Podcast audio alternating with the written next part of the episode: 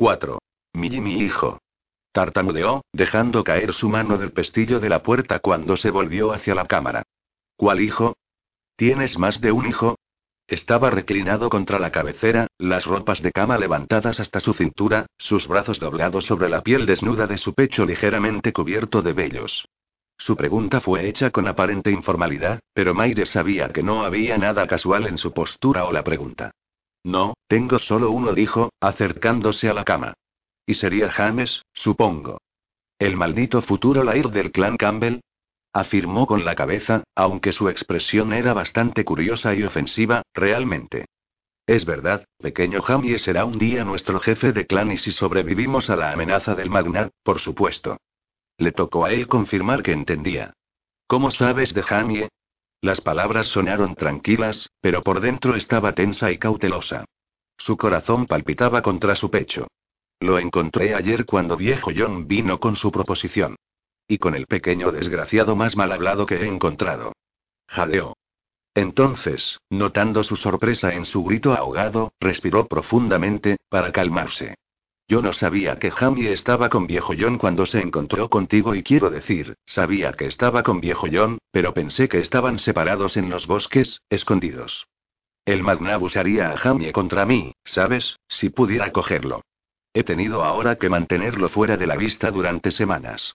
En cuanto a su boca asquerosa y ella se encogió de hombros. Supongo que el muchachito ha tomado malos hábitos de mis hombres, ya que no he estado cerca para corregirlo. Y además de eso, y dejó de hablar cuando comprendió que paseaba nerviosa y Rurik la miraba atentamente. ¿Qué tipo de madre eres que confías el bienestar de tu hijo a aquella chusma de guardia? Por los truenos, mujer. Ellos tienen bastantes problemas sin sus propios apéndices corporales, sin mencionar los que corre un niño. Soy una buena madre, declaró con pasión, y no te atrevas a decir otra cosa. No sabes nada sobre mí, mi hijo, o mi clan. ¿Quién eres tú para ser mi juez, vikingo? ¿Eres un experto en paternidad ahora, así como en violación y pillaje? Su única respuesta fue una ceja levantada. Ella decidió alejar la conversación del peligroso tema de su hijo. Exactamente, ¿cuál era la naturaleza de la proposición que viejo John te ofreció? ¿No sabes? La oferta no vino de ti. Viejo John tiene el derecho de hablar por mí, de vez en cuando. Y no estaba disponible para hablar por mí misma, como bien sabes. Tembló interiormente al recordar la jaula de madera, que planeaba quemar ese amanecer en una alegre hoguera de celebración. Él agitó una mano como si los detalles de la proposición fueran de poca importancia. Le ayudó a aumentar su defensa contra el Magnaps. Tú quitas mi marca azul. Esos son los detalles esenciales y todo lo que necesitas saber por el momento. Ella entrecerró sus ojos. ¿Qué más podrías pedir? Oh, señora, me debes mucho por lo que he sufrido los últimos cinco años. Mi tiempo aquí es corto, y mi lista de agravios es larga. Puedes ver lo pobre que es mi clan en posición. No tenemos monedas o tesoros para ofrecerte en recompensa. Rurik acarició su labio superior mientras lo consideraba, luego sonrió, una sonrisa lenta, perezosa que no alcanzó a sus fríos ojos azules. Oh, entonces, tendré que tomar mi pago de alguna otra forma. Era eso lo que Maire temía. Poco más tarde, Rurik estaba de pie desnudo, salpicando agua en su cara y pecho con un jarrón de cerámica, después de haberse afeitado, cuando Maire irrumpió en la cámara sin golpear. La fuerza de su entrada fue tal que la pesada puerta de roble se balanceó en sus goznes y golpeó la pared de madera con un ruido atronador. Un escudo de batalla, que sin duda había pertenecido a su padre, cayó al suelo de sus ganchos de la pared. El tapiz en el rincón tembló en su marco. ¿Regresas ya? Estás ansiosa por comenzar tu castigo, ¿verdad? Ella lo fulminó con la mirada. ¿Ordenaste que debía estar confinada dentro de mi propia fortaleza? Exigió. Aquel enorme guerrero de tu guardia y uno con una hacha del tamaño de un puente levadizo y realmente puso sus manos en mí cuando intenté salir por mis propias puertas. Puso sus manos y ¿quién? Estigando. Sí, él. Tuvo el coraje de levantarme del cuello con una mano, por no hacerte caso y sacudirme de regreso como un y como un perro apestoso. Rurik se rió de esa imagen. Poco sabía que era afortunada por tener todavía la cabeza en su lugar. Yo necesito Iberia y mi hijo dijo, espaciado sus palabras regularmente. Tráelo y aquí contestó Rurik de la misma manera. No chasqueó, sin explicarse en absoluto. Luego sus ojos se posaron más abajo y notaron su desnudez. En un instante, una extensión de atractivo rubor inundó su cara, su cuello, y más allá. Él podría decir que ella quiso escapar, pero se quedó de pie congelada en el lugar. ¿No tienes ninguna vergüenza? TSK, TSK. Ponte algunas ropas, inmediatamente. Se volvió alejándose como si esperase que obedeciera inmediatamente. Ah. Será un doloroso día en el Balala cuando me doblegue a las órdenes de una mujer, y seguramente no una mujer que resulta ser una bruja. Solo para enojarla, se tomó su tiempo secando su cara con una tela de lino, se pasó un peine de hueso esculpido por su pelo largo, bostezó en voz alta, y se estiró extensamente. Solo entonces se puso los bragues. Estoy decente ahora, anunció finalmente. Sus ojos contemplaron cómo sus bras abrazaban sus caderas, que exponían su abdomen plano rígido y el principio de su ombligo. Tenía un cuerpo magnífico, y no sintió ninguna vergüenza por estudiarlo de cerca. Nunca eres decente, afirmó ella. Tomó eso como un elogio e inclinó su cabeza agradeciéndole. Hizo un sonido bajo, un gruñido, que tenía la intención de demostrar su disgusto, pero que él lo encontró extrañamente estimulante. Cuando notó el efecto en él, repitió el gruñido de una manera prolongada, tirándose con ambas manos su pelo brillante. Conjeturó que se sentía frustrada. Era siempre un buen signo cuando las mujeres estaban frustradas, en opinión de Rurik. ¿Te entrometiste en mi cámara por alguna razón en particular? preguntó dulcemente. ¿Tu cámara? balbuceó. También era un buen signo cuando las mujeres farfullaban por las acciones superiores masculinas, decidió Rurik. Entré en mi cámara para informarte que no seré una cautiva en mi propia fortaleza. Tuve bastante de eso con el Magnaps. No soportaré un tratamiento similar de unos vikingos y a quienes di una amable bienvenida a mi hogar, podría recordarte, estúpido. Yo no describiría exactamente así la bienvenida, indicó cuando se ató sus bragues, luego se puso una túnica marrón sobre su cabeza y la ató a la cintura con un amplio cinturón de cuero. La túnica era antigua, pero de la lana más fina hecha por Alinor, la esposa de su amigo Tikir. El diseño de cardo bordado a lo largo de los bordes en verde y amarillo era todavía visible. Entiende esto, mi lady bruja, he dado a mis guardias órdenes precisas de seguirte como pulgas en la cola, a donde vayas, incluso al garderobe. Y esa orden seguirá hasta que la marca azul desaparezca de mi cara y quizás hasta después de eso, porque todavía tengo que castigarte por ser tratado así. Ella resopló con repugnancia y murmuró para sí misma algo que sonó como veremos acerca de eso. Estoy listo si tú lo estás, dijo entonces, habiéndose puesto un par de botas y atando su espada a su cinturón. ¿Listo para qué? Se ahogó. Para que me quites la marca azul. ¿Qué más? Pensé que a lo mejor querías desayunar primero. Sus ojos miraban a todos lados mientras hablaba. Rudik inmediatamente se tensó con sospecha. ¿Tiene realmente el antídoto para quitar la marca azul y sí o no? Bien, no exactamente. Ella miraba a todas partes, menos a él. ¿Qué quieres decir exactamente? ¿Cómo me quitarás la marca? No sé. Ah, No sabe. ¿La mujer está loca? ¿Qué tipo de bruja es de todos modos? Tres largos años buscándola y me dice que no sabe. Con los dientes apretados, preguntó. ¿Cómo pusiste la marca allí? No sé. Juro que voy a matarla y gozar haciéndolo. ¿Sabía ella cuán cerca estaba de la muerte? ¿Cómo planeas realizar tu parte de nuestro trato? No sé. Rurik contó hasta diez al interior de su cabeza, Ein, Beir, RR, Fgrir, Fin, Sexo, SJ, Ta, Du, Tu. Solo cuando había recobrado su calma habló. Bien, sé algo, muchacha. Mejor te explicas, y rápidamente, o voy a hacer la quema de bruja más grande del mundo. ¿Y adivina quién será atada a la estaca? Maire se agachó, pero a su favor, no gritó o pidió piedad, como la mayor parte de las mujeres. Los fuegos aventados y el amor forzado no hacen bien, dijo, en cambio. ¿Qué maldito infierno significa eso? No puedes forzar las cosas que vienen naturalmente. Debe haber sentido que su genio iba en aumento, ya que rápidamente explicó. La respuesta me vendrá como viene y naturalmente. ¿Estás loca? Rurik tuvo ganas de tirarse el pelo, un poco enloquecido él mismo. Parece que comenzó. Gimió interiormente. Cada vez que una hembra comenzaba con, parece que era seguro que su hombre no quería escuchar lo que estaba a punto de decir. No, que fuese el hombre de Maire. No, no, no.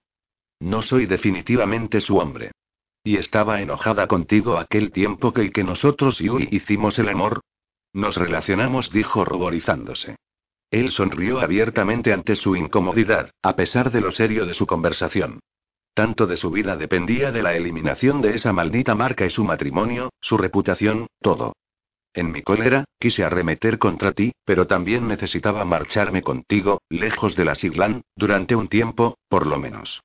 Pero como recordarás, rehusaste mi petición y de la forma más grosera, a propósito. ¿Forma grosera? Te reíste de mí. ¿Eso hice? Y por eso me marcaste para toda la vida. No, no entiendes. Mi necesidad de huir era más importante que mi orgullo dañado. De manera que, mientras dormías, tomé un frasco del bolso de cuero que Kaileach me dio, Kaileach.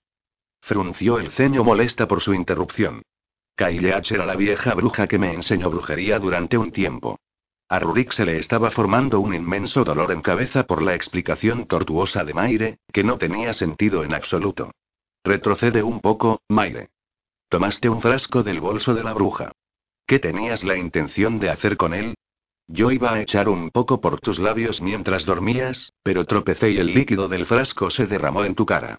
Rudik todavía no entendía. ¿Qué tipo de poción había en el frasco?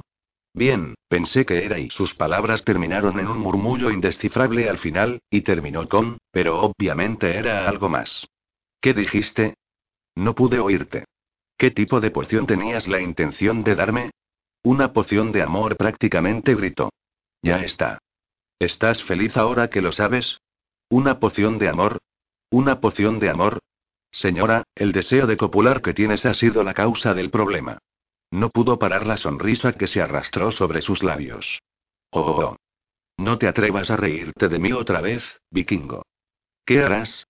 ¿Ponerme otra marca? ¿Darme una poción de amor? ¿Convertirme en un sapo? Eres un sapo, declaró y tuvo el coraje de verter el cántaro de cerámica con agua sucia sobre su cabeza antes de alejarse, fuera del cuarto. No podía preocuparse. Se reía con demasiada fuerza. Y no creyó una sola palabra de lo que la bruja había dicho. Sabía demasiado bien las conspiraciones que los enemigos tejían en el curso de una batalla, y no cabía duda en su mente que Maide y él estaban en guerra y de ingenios, aunque fuese.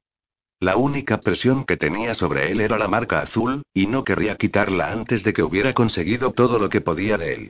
Bien poco le serviría a la bruja cuando se diera cuenta de que era un guerrero experimentado, y cuánto saboreaba una buena batalla. Nunca, jamás ganaría, cruzando espadas, o voluntades, con él. Estaba furiosamente dolido por la bruja, y lo había estado durante cinco largos años. De todos modos, por el momento, no podía menos que deleitarse con la risa producida ante sus débiles maquinaciones. ¿Una poción de amor? En efecto. Era el fin de la tarde, y el clan Campbell celebraba su liberación ante una enorme hoguera compuesta por la jaula de madera que había sostenido a su líder durante casi una semana. El número de miembros del clan parecía crecer por momentos ya que cada vez más de ellos salían de su escondite, la mayor parte heridos o impedidos de algún modo por la guerra o sus duras vidas. Rudik había tratado de decirles que era demasiado pronto para celebrar, y que la liberación podría ser cosa momentánea, pero no le escucharon. En cambio, lo miraron fijamente como si fuera un salvador enviado por los dioses y o, peor aún, un caballero de brillante armadura atraído por una bruja tonta. El único ausente era el hijo de Maire, y comenzaba a sentirse profundamente enojado por aquel hecho. Sospechó que Maire temía que lo contaminara y como si pudiera convertir al pequeño Leird en un vikingo, fuese lo más horrible. ¿Qué piensan? Preguntó a Stigand y Voltor, quienes habían estado trabajando con los hombres todo el día, intentando infundir alguna disciplina y rigor en sus ejercicios de lucha. Ellos tienen corazón, le informó Stigand. Incluso los cojos y débiles tienen la voluntad para luchar. Eso puede no parecer mucho, pero podría hacer la diferencia. Y están los que fueron guerreros feroces y pueden serlo otra vez, a pesar de sus debilidades, añadió Voltor. Como yo, un joven con un ojo. Incluso con solo unas pocas lecciones esta mañana, fui capaz de mostrarle cómo manejarse mejor. Sinceramente, su media ceguera no está tan mal como la mía. Todavía puede ver formas borrosas con su ojo malo. Es cosa de equilibrio, y es un principiante entusiasta. Rurik afirmó con la cabeza.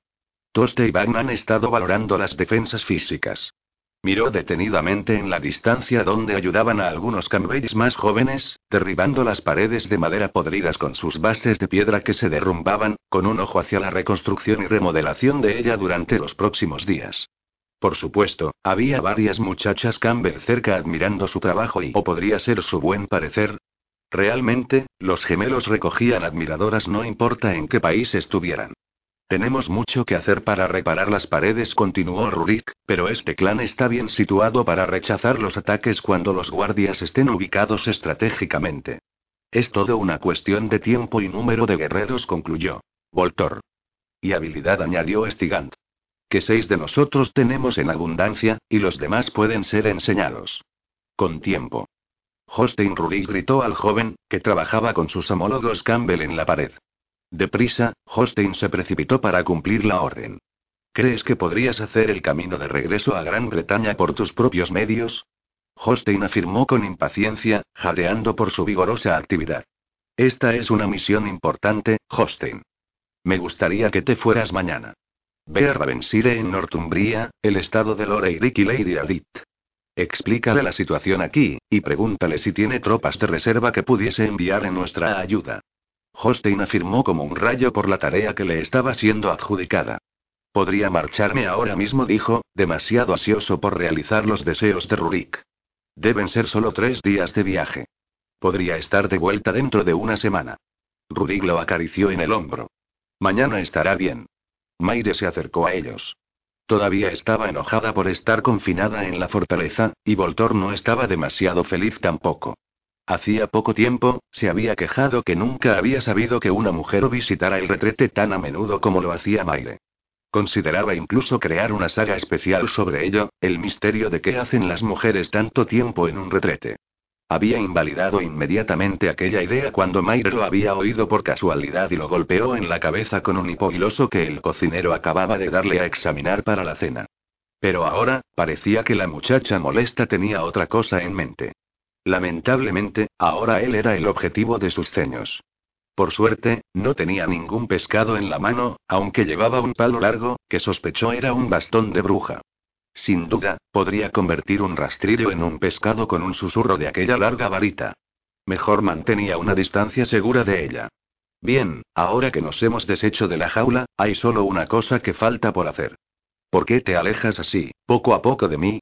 Inclinó su cabeza ante la pregunta de su primer comentario, pero rechazó contestar el segundo. No tenía medio cerebro. Por lo menos, no generalmente. Las serpientes. Eh. Echó un vistazo a través de la muralla exterior hacia el área donde su jaula había colgado. Luego tragó aire. Las serpientes. Lo había olvidado. En el espacio de ese trago, todos sus compañeros desaparecieron de repente, alejándose hacia la pared en proceso de reconstrucción. Rurik tenía una fuerte aversión por las criaturas fangosas, probablemente debido a sus primeros días en la granja donde las enormes serpientes negras reposaban en las pocilgas, buscando el calor de los cuerpos de los cerdos, supuso. Por lo visto, sus hombres tenían aversión a las serpientes, también. Con resolución, caminó hacia la estera tejida y la levantó con la punta de una bota, tirándola al lado. Tenían que haber al menos cinco docenas de serpientes en el hoyo, muchas de enorme tamaño. No tenía ni idea si eran venenosas o no. Sinceramente, apenas importaba. La bilis subió por su garganta. ¿Voy a buscar el callado de un pastor para que saques las bestias? preguntó Maire. Saltó, no se dio cuenta que lo había seguido y echaba un vistazo por su hombro. No, no quiero el callado de un pastor, dijo, imitando su voz. Si pensaba que iba a levantar cada una de aquellas asquerosas bestias una por una, estaba más loca de lo que pensaba. ¿No tienes alguna maldición de bruja a mano que las golpee hasta matarlas, o mejor todavía, hacerlas desaparecer? Lo consideró un momento. No a mano. Enseñó los dientes con asco. Era un guerrero y un estratega. ¿Qué haría si estuviera en medio de la batalla? Creo que podría ir a la cocina y conseguir del cocinero un caldero grande de aceite. Maire preguntó, sarcásticamente. ¿Tienes la intención de ahogarlos en aceite? Era exactamente lo que había estado pensando. Le echó una mirada fulminante, que debería haberla hecho encogerse. En cambio, sonrió abiertamente. Ten cuidado, muchacha, no sea que te tire también en el hoyo con aceite para hacerle compañía a los reptiles. Ah. Dijo, pero luego añadió, no te preocupes por eso. Me ocuparé de las serpientes yo misma. Había algunas veces en la vida era sabio para un guerrero cometer un error, aun cuando sabía las consecuencias. Otras veces, era mejor retirarse. Rurik eligió lo último. Si insistes, concedió. Ella lo favoreció con una mirada que no era nada halagadora. Después de que varios de los hombres Campbell quitaron las serpientes con callados de mango largo y palos pinchados, y se las llevaron en cestas tejidas cubiertas, Rurik suspiró aliviado. Y no se sintió ni siquiera culpable de que en esta ocasión, hubiera dejado de impresionar a Maire con sus talentos de caballero de brillante armadura. Se recordó que no tenía un hueso cortés en su cuerpo. Y definitivamente no era un caballero. De todos modos, no carecía totalmente de sentimientos nobles. Decidió que quizás la impresionaría la próxima vez.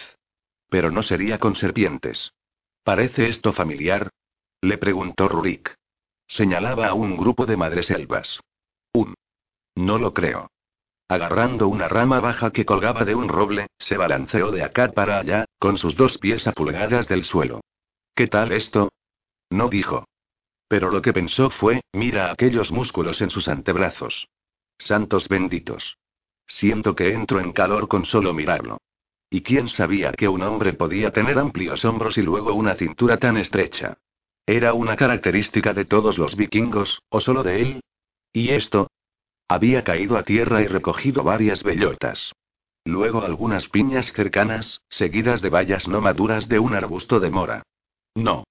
No. No. Después de pasar la mañana y mitad de la tarde supervisando la reconstrucción de las paredes del castillo y ejercitar a los hombres en esgrima y combate cuerpo a cuerpo, Rudy la había arrastrado fuera de la fortaleza hacia las colinas, exigiendo que encontrara el antídoto para su marca azul. De alguna manera había pensado que todo lo que ella tendría que hacer era examinar detenidamente varias plantas que crecían en la naturaleza y milagrosamente recordaría la receta de la poción del frasco que había derramado sobre él. No era fácil. ¿Y este? Se agachó para examinar algún musgo que crecía sobre las raíces de un cerval, pero todo lo que Maire podía ver era la manera que sus treus se apretaban contra los músculos de sus muslos y nalgas. Él echó un vistazo de repente sobre su hombro e hizo un sonido de TSK TSK de disgusto al notar la dirección de su mirada. Presta atención, Maire. Esto es serio. Si no puedes recordar los ingredientes de aquel frasco, nunca serás capaz de quitarme la marca azul. En ese caso, tendré que matarte. O algo. Sus amenazas no la alarmaron y de todos modos, no demasiado. Ese algo hizo que sus vellos se erizaran en su cuerpo. Dejando de lado esas preocupaciones, consideró que Rurik no se había sorprendido por su apreciativo examen. Era un hombre que sabía que era atractivo. Era obvio por el modo que se cepillaba y se vestía. Su cara estaba bien afeitada, sus uñas recortadas, sus dientes brillaban blancamente por restregárselos con la punta destrozada de una ramita, y hasta su aliento olía dulcemente a las hojas de menta que había estado masticando. Aunque las ropas que llevaba puestas hoy no eran nuevas, como evidenciaba la decoloración en la tela de lana marrón y su fino bordado, todavía eran bellas y estaban bien cuidadas. Con su negro pelo largo, a los lados, había tejido trenzas delgadas, entremezcladas con cuencas de ámbar. Alguien debería recortarle las plumas al pavo real. Sí, la vanidad se revelaba fácilmente en él. En verdad, había oído que se referían a él como Rurik el vano. Para un hombre que daba tanto valor a la apariencia física, era comprensible, supuso, que encontrase la marca azul tan ofensiva. A su lado, Maire se sintió desaliñada. Tiempo atrás, le habían dicho que era hermosa y o tenía la promesa de belleza. De hecho, Rudy mismo le había dicho aquellas palabras atrayéndola a las pieles de su cama. Pero aquellos días fueron hace mucho tiempo y cinco años, cuando había tenido veinte. No podía recordar un momento, alguna vez, que hubiese sido despreocupada, pero entonces había otros para ayudar a llevar en sus hombros las cargas. Ahora sus manos estaban agrietadas y sus uñas rotas por el difícil trabajo de tratar de mantener su castillo. No tenía tiempo para jabones perfumados o cepillar su pelo. Incluso el arisai rojo que llevaba puesto había sido lavado tantas veces, que ahora ya estaba de color rosado. Sus pies llevaban zapatos gruesos, convenientes para trepar colinas y valles, pero lejos de los zapatos femeninos de seda y brocado que Rurik probablemente estaba acostumbrado a ver en las mujeres. Sacudió su cabeza para aclararse, así como para indicar su opinión del musgo que Rurik todavía tenía. Ahora estaba de pie, con una mano en la cadera, y otra sosteniendo el musgo, todo el rato golpeando impacientemente con su pie mientras ella soñaba despierta. Es solo musgo y bueno solo para relleno de colchón. También sirve para los calambres de estómago, le informó. Tengo calambres de estómago con solo andar de arriba abajo por estas colinas. ¿Podría recomendarte unas hierbas? No. Dijo, demasiado rápido. Si no tengo cuidado, puedes tener mi cabeza girando en mi cuello con una de tus disparatadas pociones. Ella levantó sus cejas. ¿Puede ser un poco más útil en tratar de localizar las hierbas que contenían aquel frasco? Él disparó. Vamos a pensar en lo que realmente sabemos primero, sugirió ella, sentándose en una roca grande, plana. Se inclinó inmediatamente hacia adelante, y saltó con pánico, luego se inclinó para examinarla. ¿Qué maldita cosa es esa? preguntó Rurik, acercándose. Presionando el borde de la piedra con su pie, hizo que se meciera de acá para allá, luego de lado a lado. Se llama piedra del juicio. Tenemos muchas de estas en todas partes de Escocia. Nadie sabe con seguridad si fueron talladas a mano para balancearse a esa manera, o si la naturaleza las afiló así, explicó. En cualquier caso, hace mucho los ancianos de un clan, o quizás los druidas, utilizaban la piedra para determinar la culpa o la inocencia de una persona acusada. Si la piedra se inclinaba al frente, era juzgado culpable y al otro lado, inocente. Hizo una pausa, poniendo el dedo índice en su barbilla pensando. O quizás era lo contrario. Ustedes los escoceses son una gente peculiar, creyendo en tales cosas raras comentó Rurik con una sacudida de su cabeza cuando volvió a apoyarse contra un árbol. Recogió una brizna de hierba, que mordisqueó hasta el final mientras la estudiaba. Temblando un poco bajo su frío escrutinio, se sentó en la roca, teniendo cuidado de equilibrar su peso de modo que no vacilara. No más peculiar que los ingleses, o la gente de otras tierras, que creía que la culpa de una persona o la inocencia podían ser descubiertas ahogándose. Ya sabes, si un culpable sobrevivía a estar bajo el agua durante un período larguísimo de tiempo, era culpable. Si moría, era inocente. ¿Y entonces, qué inocencia era esa? Rurik sonrió. Tienes un punto allí. En el líquido del frasco que te derramé debía haber glastó, por el color azul y recuerdo el olor de lavanda y tanto, que voy a asumir que era lavanda aplastada, también. Ambos habrían sido mezclados en una base de aceite, para conservar la potencia de los ingredientes. Pero solo no logro pensar qué elemento habría en la mezcla para dar la permanencia al color. Seguramente el glastó que llevaban puesto los guerreros celtas que casi nunca se lavaban. Se encogió de hombros, perpleja en cuanto a qué otro componente podría haber sido. ¿No tienen anales de brujería en algún sitio? Documentos escritos que explican todo su bien, hechizos, maldiciones, rituales y semejantes. ¿Cómo los sacerdotes tienen sus manuscritos iluminados? Ella sacudió la cabeza. En su mayor parte el Magic como es llamado, son pasados por las generaciones de boca en boca. Lamentablemente, no estudié suficientes años con la vieja Kaileach antes de que mi marido la desterrara de nuestras tierras. ¿Tu marido no favoreció a tu bruja mentora? Kenneth la aborreció. HMMM. ¿Qué le hizo ella? ¿Lo puso azul, o se rió entre dientes lo convirtió en una rana? Él ya era una rana. ¿Como yo? Peor. Mucho peor. Lamentablemente, no lo sabía antes de la boda. Kaileach sí, sin embargo. Si solo hubiera prestado atención a sus advertencias. Igualito. Rudy gladeó su cabeza, y sus ojos traviesos se posaron sobre su cuerpo con una audacia que hizo retorcerse a Mayre incómodamente en su asiento ya inestable. Voltor afirma que las brujas bailan en el bosque, desnudas.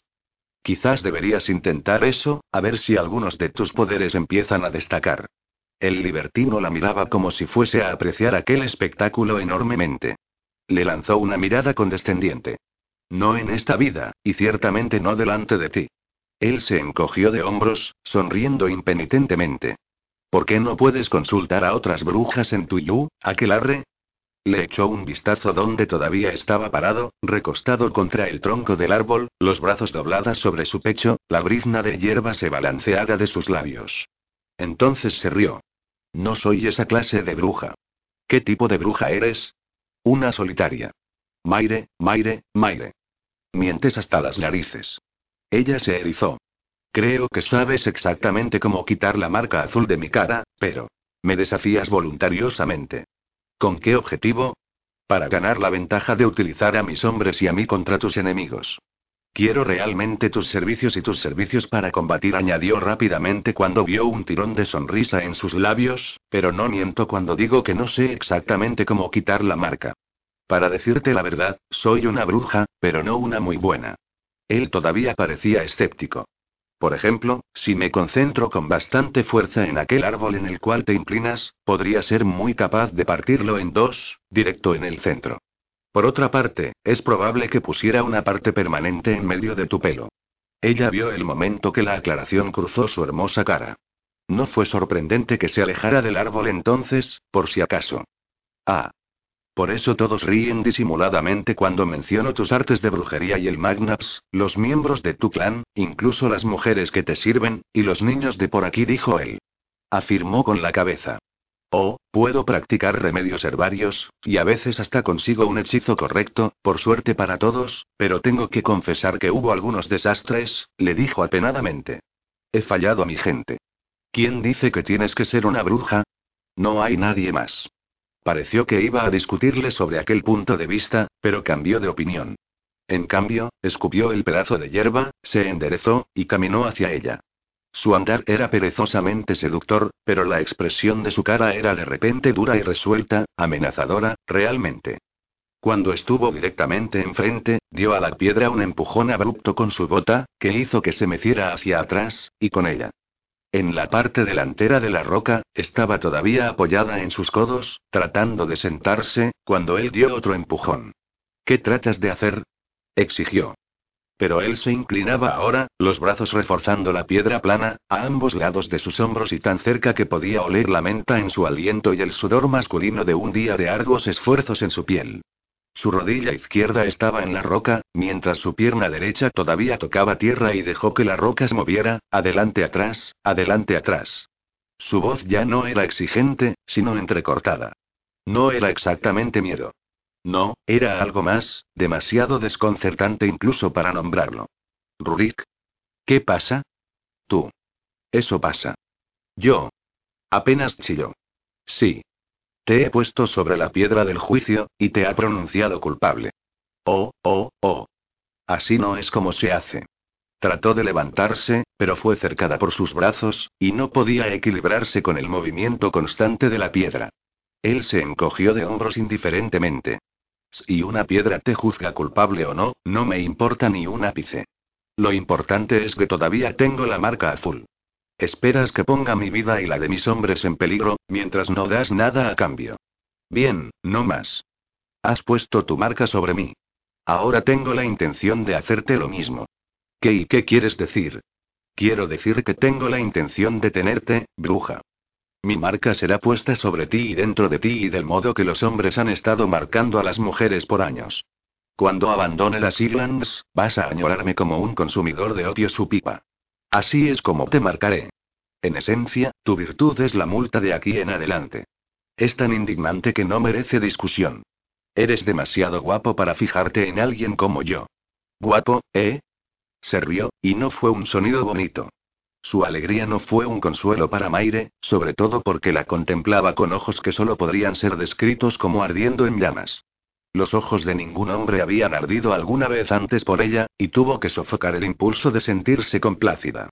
No intentes decirme lo que me interesa cuando se trata de asuntos hombre-mujer. Sinceramente, he estado mirándote moverte todo el día con aquel vestido de manto rosado que llevas puesto, no es un manto. Es un arisai. Como lo llames, su color rosáceo me recuerda una confitura que comí una vez en la casa de un potentado oriental. Era tan dulce, recuerdo lamer la cuchara después y las yemas de mis dedos, también. Maire estaba realmente alarmada, no solo por sus palabras lascivas, sino por cómo la hacían sentir. Mi vestido no es rosado, es rojo descendido. Y no entiendo ese asunto de lamer. Ahora déjame. Por supuesto, no obedeció su orden, pero mantuvo la piedra meciéndose con una sonrisa burlancia. Sus ojos estaban entrecerrados, quemando intensamente. Déjame explicarte ese asunto de la mer, entonces. Nunca se debe decir que los vikingos no se explican. Estás bastante buena para lamer, Maire la justa. Por todas partes. Completamente desnuda. Comenzando con tus pezones, que ya se han endurecido con mis palabras y están adoloridos por mis atenciones. Ellos no, y ellos no lo están. Echó un vistazo hacia abajo, con aire de culpabilidad, antes de poder evitarlo. Por supuesto, no había manera que pudiera ver a través de la tela gruesa de su arisai. Había estado adivinando. El bruto. Eres un hombre pervertido, Rurik. Sí estuvo de acuerdo con media sonrisa. Es una de las cosas buenas de mí. Las mujeres lo adoran. Nunca dejaré de decir que eres un hombre excesivamente modesto. Su labio superior se encrespó con un grudido. Bien, no soy una de tus mujeres, y no lo seré. Lo fuiste una vez. Nunca otra vez. Él levantó una mano, sus ojos centelleaban amorosamente por la lucha. Protesta todo lo que quieras, Maire. Esta es mi promesa. Cada día que lleve tu marca, tú llevarás la mía. Durante el día, trabajaré con tus hombres y los míos para aumentar la defensa de tu castillo contra el Magnaps, pero te dedicaré las largas noches a ti y solo a ti en tu cámara. En los días lluviosos, habrá más tiempo para dedicarme a tu marca, y podemos pasar día y la noche en la cama. Tengo tanto que enseñarte y tantos modos de marcarte. Ella jadeó. No podía ayudarse. De alguna manera, después de unos días así, pienso que recordarás tus artes oscuras, o encontrarás otra bruja que lo haga por ti. Seguramente, no eres la única bruja en todas las Islands. No me asustas, vikingo. No lo hago. La protuberancia de su barbilla y la determinación en su cara no presagiaba nada bueno para ella. Luego, con insulto deliberado, permitió que su mirada fija se deslizara de su cara a su pecho. Hablar de tus pezones y lamidos y nadie habla de pezones. Por favor, no saques ese horrible tema otra vez. Puedo sentir que esa parte de mi cuerpo reacciona ya. Y hay otro lugar que me gustaría lamerte, cariño, dijo él. Antes de que supiera qué pasaba, meció la piedra más fuerte, causando que sus piernas se abrieran, y aterrizó con deliberada intención entre ellas. Su sexo presionó íntimamente contra el suyo, y no importó que hubiese varias capas de tela entre ellos. Sus labios bajaban hacia los suyos. Para su vergüenza, oyó un jadeo, y provenía de ella. Pero Rurik estaba igual de afectado. Podía verlo en sus burlones ojos sensuales, sus párpados entrecerrados, y el modo que la contemplaba. Maire supo entonces, sin ninguna duda, que Rurik la quería realmente de la manera hombre-mujer. También supo que cuando lo hiciera con ella, la marcaría de verdad. En ese momento, no se preocupó. 5. Rápidamente, Rurik se acomodó encima de la asustada muchacha que estaba como la víctima de un sacrificio, brazos y piernas dobladas, donde había aterrizado cuando había mecido la piedra. Había tenido solo la intención de asustar a la bruja, que no revelaba el antídoto para quitarle la marca azul. Era lo que había intentado. Pero, oh, las consecuencias de las retorcidas intenciones de un hombre sensato. Tan pronto como se había colocado entre sus muslos inadvertidamente separados, fue como si un rayo lo golpeara. Todos los pensamientos de intimidación o venganza huyeron de su cabeza. Debería haber sabido que una parte favorita de su cuerpo se expresaría con voluntad propia. No era absolutamente positivo, pero la lanza parecía palpitar realmente. Mientras que su virilidad presionaba contra su feminidad, sus sentidos estaban incluso tan nublados como el musgo que había estado mirando, y no podía recordar por qué había odiado a esta mujer durante cinco largos años, por qué tenía que hacer que le temiera, por qué era importante permanecer distante y no atraído por ella. Lamentablemente, todo lo que masculino en él se movió, por propio acuerdo. Lanza, maldita estúpida. Estaba cerca de sonreír con anticipación. Solo quiero mostrarle que soy responsable. Voy a detenerme y en un momento, se dijo. Y era en serio. No susurró. Sí, él respondió, sus brazos ya extendiéndose para abrazarla. Voy a detenerme y en un momento. Realmente. Se tensó cuando él le agarró su cabeza con las dos manos haciendo un túnel con sus dedos en su pelo y tan fino que formaba una telaraña roja sobre su cara. El rubor floreció en sus mejillas de una manera muy hermosa, haciéndola parecer más joven de lo que era, como una doncella bañada por el sol, que sabía demasiado bien que no era. Dejó caer sus ojos verdes bajo su mirada fija, pero no antes de admirar su brumosa luz. Como pálidas esmeraldas, estaban sombreados por pestañas gruesas de un matiz más oscuro, en un tono más marrón que rojizo. ETMJ Fayek le dijo con una voz que apenas reconoció por su ronquera. Eres tan hermosa. Su barbilla se alzó ante sus palabras, y sus ojos se encontraron con los suyos, abiertos ampliamente por la sorpresa. No soy tal cosa, protestó con pasión, pero él podía ver que estaba contenta en su elogio. Mujeres. Son tan previsibles. Respiró profundo para controlarse, y se aferró a su resolución. Voy a parar y en un momento. Juro ante todos los dioses que voy a y bien, algunos dioses y Loki, ¿acaso? Aquel bufón alegre de Dios se está riendo mucho de mí ahora, lo apostaría.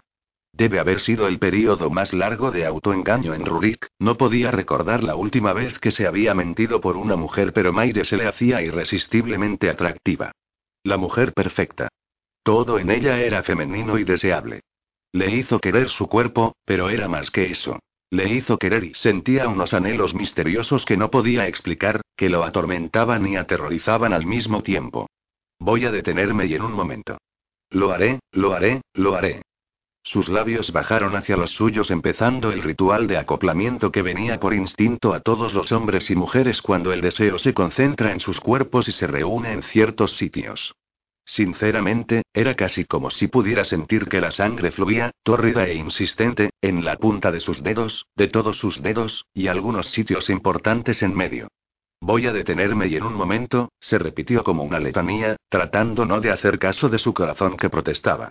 Pero casi inmediatamente, bajo el asalto de un millón de impulsos lujuriosos, se exclamó a sí mismo, al diablo con detenerme. Con tu permiso, mi señora bruja, estás prevenida. Voy a besarte insensatamente. No te doy permiso, dijo ella con un grito ahogado. Oh. Consideró su protesta, pero no muy seriamente, luego contestó. Ten más compasión. Con un suspiro se puso a hacer bien complacido lo que antes condenó, lo que ella deseaba también. Eso lo decidió, colocó su boca sobre la suya. Queriendo ser lento y suave, rogó y la persuadió en el juego amatorio moviendo sus labios contra los suyos, de acá para allá, antes de que resbalaran y quedaran juntos perfectamente. Cuando sus labios giraron flexibles, sus sentidos ardieron y deslizó la punta de su lengua a lo largo del borde. Ella amablemente se separó para él con un gemido. Aquel gemido fue su perdición. Gruñó áspera y profundamente en su garganta y entró en ella, su lengua tocando levemente el paladar de su boca. Por instinto, ella lo chupó, y él casi saltó de la roca. Apartando su boca, miró fijamente hacia abajo, aturdido por las pasiones turbulentas que se arremolinaban entre ellos, con solo un beso. Lo asaltó un hambre por ella, tan intenso que apenas podía respirar. Jadeó, tratando de contener su creciente deseo. Sus pestañas largas, arrolladoras velaron sus ojos verdes que se inundaron con un destello maravilloso. Ella también debía estar experimentando las mismísimas emociones. Debería levantarse de donde todavía estaba tumbado sobre ella. Había llevado a cabo su objetivo. La había asustado. Pero sus labios estaban húmedos, y, ah, incluso invitadores. No podía resistirse a su encanto. Lo había encantado con un hechizo, o una de sus pociones de amor. Sabes cómo lamenta, dijo ella en un susurro sin aliento. Maldición, maldición, caramba. ¿Tuvo que decir eso? No podía resistirse a ella ahora. Tú sabes cómo el cielo respondió. Y lo hacía. Entrelazando sus dedos con los suyos, levantó sus brazos. Al mismo tiempo, apretó sus caderas contra su corazón, que estaba abierto entre sus muslos cubiertos por la tela. Hoy, María, misericordiosa. Dijo con voz rasposa y se arqueó hacia él. ¿Qué me pasa, hombre malvado? Me estás haciendo girar en un infierno. Su ingenua admisión de su excitación movió todo lo que era masculino en Rurik. Y, en efecto, un rubor rojo coloreó su piel y piel que estaba deliciosamente tibia y tentadora para tocar. Murmuró contra sus labios separados.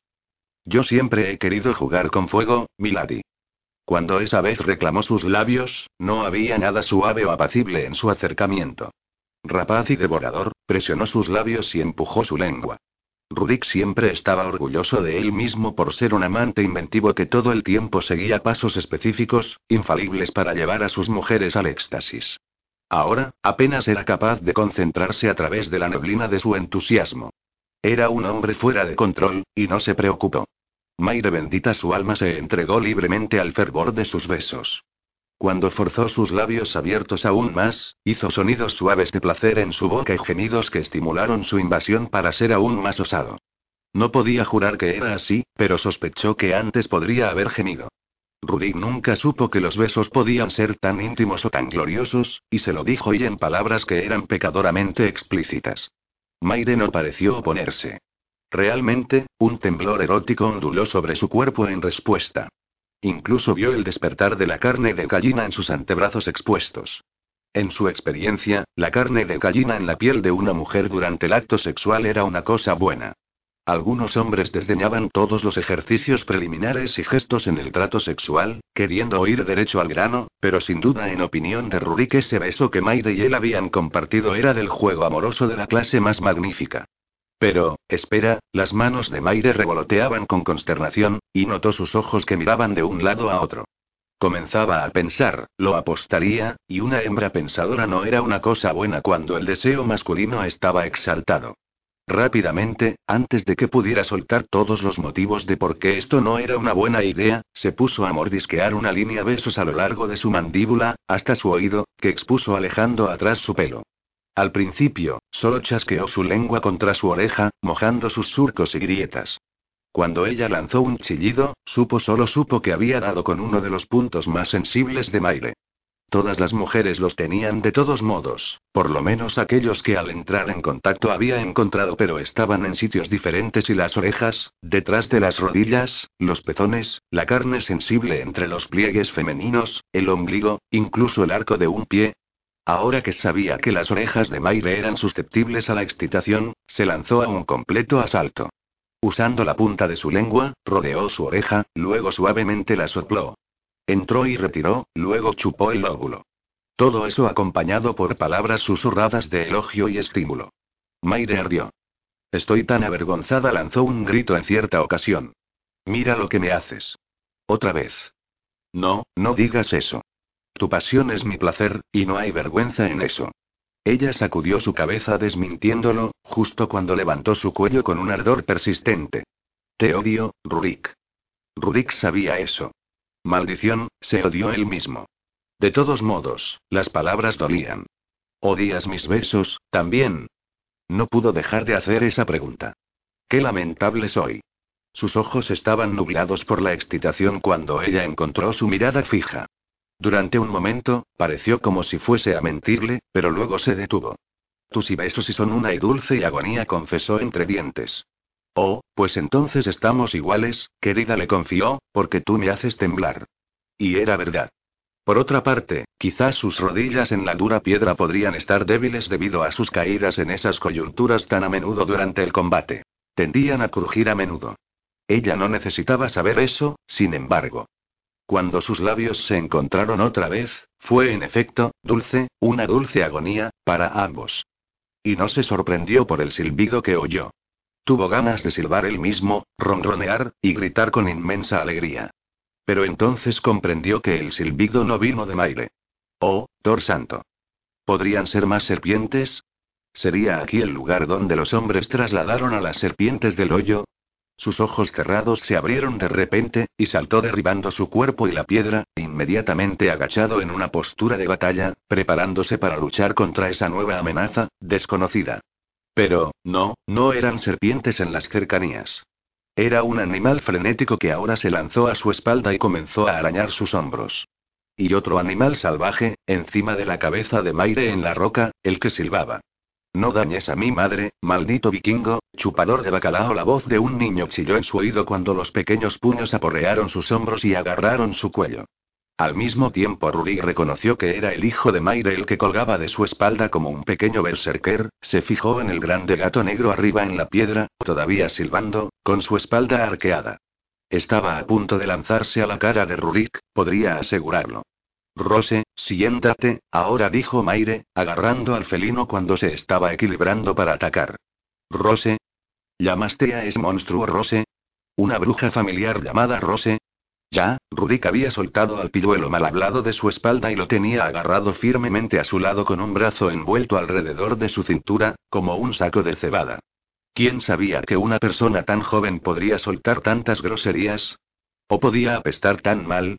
Rose no es ningún monstruo, gritó pequeño Jamie. Y no es un familiar, tampoco declaró Maire, bajándose de la roca para pararse al frente de él con el gato todavía silboso en sus brazos. Ella es solo un dulce animal doméstico, dado a pequeño Jamie por un ojalatero que pasó el año pasado. Rurik había visto a gatos favoritos de Aren con la piel lisa, sedosa. El pelo sarnoso de ese gato estaba todo en punta, y era calvo en algunas partes. No era una bonita vista. Ahora mismo miraba hacia arriba a Maire con adoración e inocencia dócil. Pero Rose no engañaba ni un poco a Rurik. Sabía que, si hubiese una posibilidad, el gato pondría rayas en sus bolas. Rurik lamentaba que su bestia no estuviera aquí ahora. El perro lobo haría una comida sabrosa de aquel gato. Tú desgraciado detestable. Allí estás, bribón, otra voz exclamó. Era el monje corpulento, que salía precipitadamente de los árboles, su sotana levantada hasta sus peludas pantorrillas. Rudig lo había visto el primer día que había encontrado al clan Campbell.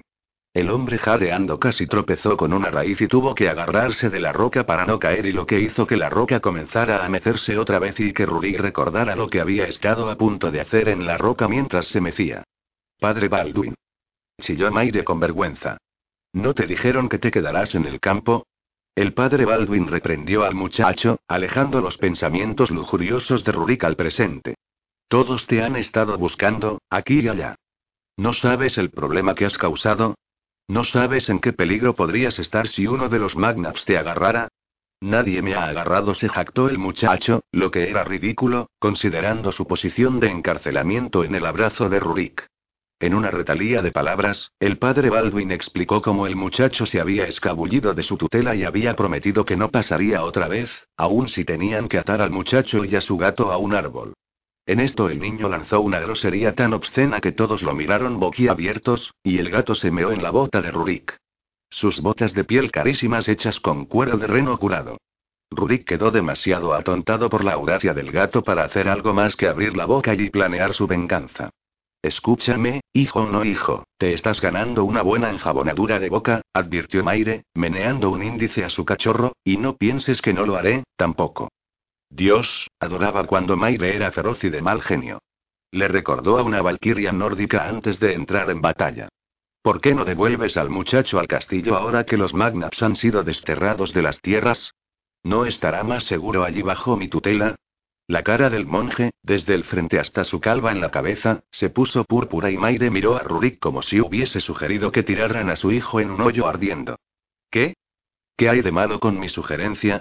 preguntó, completamente confundido. Entiéndelo bien, vikingo. No intentes decirme lo que es mejor para mi niño. Él es mío, y solo mío. Eh. Como si yo lo deseara. Mayra le lanzó una rara mirada, luego señaló al padre Baldwin, que recogió al gato, que Rurik juraría sonreía con satisfacción, y levantó su mano libre hacia el muchachito.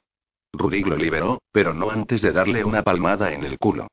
Pequeño Jamie le miró sobre su hombro tan malévolamente que habría hecho a Stigand sentirse orgulloso. Rurik estaría preocupado de vigilar su espalda en el futuro, sin embargo. Estaba seguro que una tentativa vendría de ese mugriento duendecillo en venganza por el justo castigo. Era raro el modo que Maire actuaba acerca de su hijo, como si temiera por su seguridad en su presencia o en la de los vikingos que servía bajo su mano. Rurik se encogió de hombros. Esa era su decisión. Además, no tenía ninguna inclinación particular de tener a un niño desagradable debajo de los pies. Pero entonces Maire hizo un sonido, mitad súplica, mitad sollozo. Jamie fue todo lo que dijo. El muchacho la oyó, sin embargo. Girando, tiró de su mano que cogía el monje y se precipitó hacia sus brazos abiertos. Abrazándose ferozmente, los dos se daban el uno al otro pequeños besos y hablaban de cuánto se extrañaban el uno al otro. Rudy nunca había tenido a una madre, y su corazón se rompió al ver a estos dos juntos. Con un lazo tan fuerte entre ellos, su buena disposición por estar separados durante incluso un día lo desconcertó poderosamente. En un momento, el muchacho y el monje se habían ido. De repente, Rudik y Maire estaban solos otra vez, y todo estaba tranquilo en el claro. Miró a Maire. Maire lo miró. Él puso sus manos sobre sus caleras. Ella hizo lo mismo. Uno nunca sabría que habían estado gimiendo en las bocas de cada uno hacía poco tiempo por la expresión de desprecio en la cara de Maire y una cara que estaba, casualmente, sonrosada por la abrasión de su barba de un día. Sus labios todavía estaban hinchados por los besos, y había una marca de sangre en el lado de su cuello por chupar en su piel como un adolescente hambriento de sexo. Pero sus ojos, por el amor de Freija, sus ojos lanzaban chispas verdes del fuego hacia él. Si Rurik fuera un apostador, apostaría ahora que Maire no estaba de humor para reanudar sus juegos amorosos. Lo entendió perfectamente. Él mismo tenía algunas reservas sobre lo que casi había sucedido entre ellos. Ah, no era contrario a hacer el amor con la bruja, pero tenía la intención de hacerlo en sus propios términos, no mientras se tambaleaba vertiginosamente por la falta de control. Mejor dejaba las cosas claras, sin embargo, antes de que se lanzara sobre él con sus violentas palabras habituales. No aprecio mucho que me hayas hechizado, bruja le informó arrogantemente. No lo hagas otra vez. Yo. Yo. Balbuceó. Tú pusiste un hechizo sobre mí. Igual como antes. No lo hagas otra vez. No sé nada hechizos. Es tu línea de trabajo. Soy solo un simple soldado. Ah. No hay nada simple en ti, vikingo. Él decidió tomar eso como un elogio. Pero antes de que pudiera contestar, Maire pisaba fuerte alejándose, regresando hacia su castillo. Oye. ¿Dónde vas con tanta prisa? preguntó, apresurándose para alcanzarla. ¿No te dije que no debes ir a ninguna parte sin mí, o uno de mis guardias? Ella susurró algo que pareció tan asqueroso como las inmundicias que salieron de la boca de su hijo, y siguió andando. Pero luego le dijo. Voy a las cocinas. ¿Desde cuando trabajas como una criada de cocina, o ayudante del cocinero? ¿Podrás caminar más despacio? No puedo mantenerme a la par contigo en estas rocas agudas. Espero que no sean piedras de hitos de entierro. Lamentaría pensar que piso tantas personas muertas. Maire no hizo caso de sus quejas y contestó su pregunta. Trabajo en todas partes en mi fortaleza. Con la escasez de hombres, incluso saqué el estiércol de los establos el mes pasado. Levantó su mano áspera por el trabajo para demostrárselo.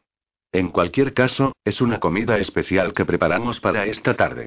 Sus ojos bailaron traviesos. ¿Por qué? Preguntó con recelo, luego juró cuando tropezó con su dedo. ¿Del pie? Para celebrar la liberación de las serpientes, supongo. O nuestra liberación del Magnaps. O la belleza de un día de verano. O quizás para mostrar hospitalidad a tus salvadores vikingos. Preguntó, solo para burlarse. Había descubierto temprano que se molestaba fácilmente. Y los hombres vikingos eran muy buenos en burlarse de sus mujeres. O agradecer a un vikingo en particular por enseñarte tanto sobre el juego amoroso. Meneó sus cejas hacia ella. Su única respuesta fue un grudido. Realmente, la muchacha no tenía sentido del humor en absoluto. Sabía que su situación era extrema. El Magnaps podría atacar en cualquier momento. Maire no había hecho nada para quitar su marca azul. Si la situación no cambiaba pronto, debería permitir que Stigand le cortara la cabeza. Y, mientras tanto, la muchacha giraba su cabeza y otras partes de cuerpo, con una mera sacudida de sus caderas, o labios. De todos modos, no había ningún daño en tratar de ser un compañero agradable. De este modo, cuando finalmente emparejó su paso al suyo, preguntó. ¿Y qué podría ser esa comida especial? Debería haberlo sabido. Realmente debería haberlo hecho. Agufis. Horas más tarde, Rurik caminaba por el gran salón de Maire y contemplaba la ajetreada actividad que continuaba transformando el castillo. Mientras todos los hombres, muchachos y él habían trabajado en las paredes de piedra y madera, muchas de las cuales estaban de vuelta ahora a su antigua condición, Maire había entrado a terminar una limpieza muy necesaria. Por lo visto, en los meses recientes no habían tenido tiempo para mantener el interior del castillo. Las demandas más urgentes y tales como resistir al Magnapsi habían tenido prioridad. Pero, no, la condición de abandono existente indicaba el descuido de muchos años, no solo los pocos meses pasados desde la muerte del marido de Maire. HMMM. Ahora los viejos juncos habían sido rastrillados hacia afuera, los suelos sucios barridos, y colocados nuevos juncos fragantes. El armamento oxidado y los escudos habían sido bajados de las paredes, y estaban en el patio, donde los jóvenes los afilaban y pulían con piedra arenisca y telas suaves para un brillo lustroso. Las criadas fregaban las mesas de caballete de madera que habían sido plegadas contra las paredes durante la operación de limpieza. Y las tapicerías sutilmente tejidas estaban siendo lavadas y planchadas en el patio al lado de la cocina. Se preguntó quién había hecho la tapicería de la cámara de Maire y se recordó preguntarle más tarde. Incluso mientras miraba, una anciana llevaba un yugo con dos cubos de agua limpia del huerto. Vio a Maire dando órdenes como un jefe nórdico. Parecía tan agotada como él se sentía. Presionando los talones de sus palmas en la parte baja de su espalda, arqueó sus hombros para quitarse las torceduras del esforzado trabajo. Había algo extraño, una satisfacción inmediata en trabajar con sus manos, y sospechó que Maire se sentía del mismo modo sobre el trabajo que había llevado a cabo este día.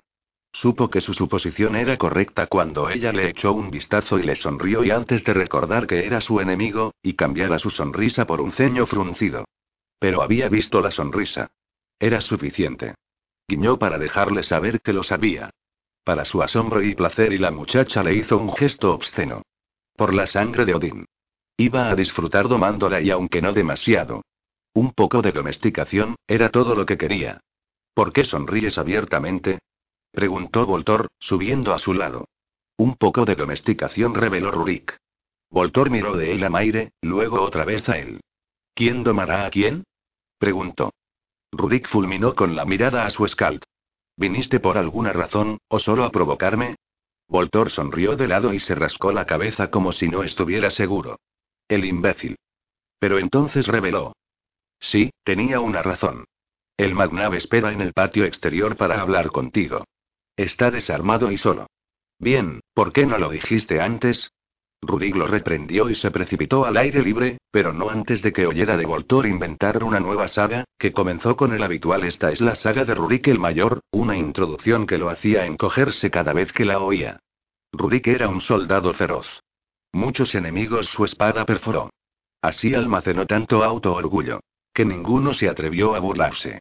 Así armado, el hombre insensato se jactó. De costa, a costa, a costa. Que no solo a sus enemigos puede tomar, sino, también, a una dama justa. El problema era que la dama no era ninguna yegua, pero una doncella, ah, justa eso era. Maire la justa no sería domada y ni siquiera por un guerrero tan famoso. En verdad, algunos aconsejaron a Rurik que se esmerara, para que él llevara las riendas. Pero él no escucharía, aunque lágrimas de alegría en sus amigos brillaron. Así sucedió que Rurik el vano se convirtió en Rurik el domesticado. Rurik fulminó con la mirada a su scald. Voltor simplemente se encogió de hombros y dijo. Necesita un poco de trabajo. Necesita ser desechado, murmuró y salió hacia la luz del sol que ya bajaba. La tarde se acercaría pronto, y sus hombres y él todavía no se habían bañado ni cenado.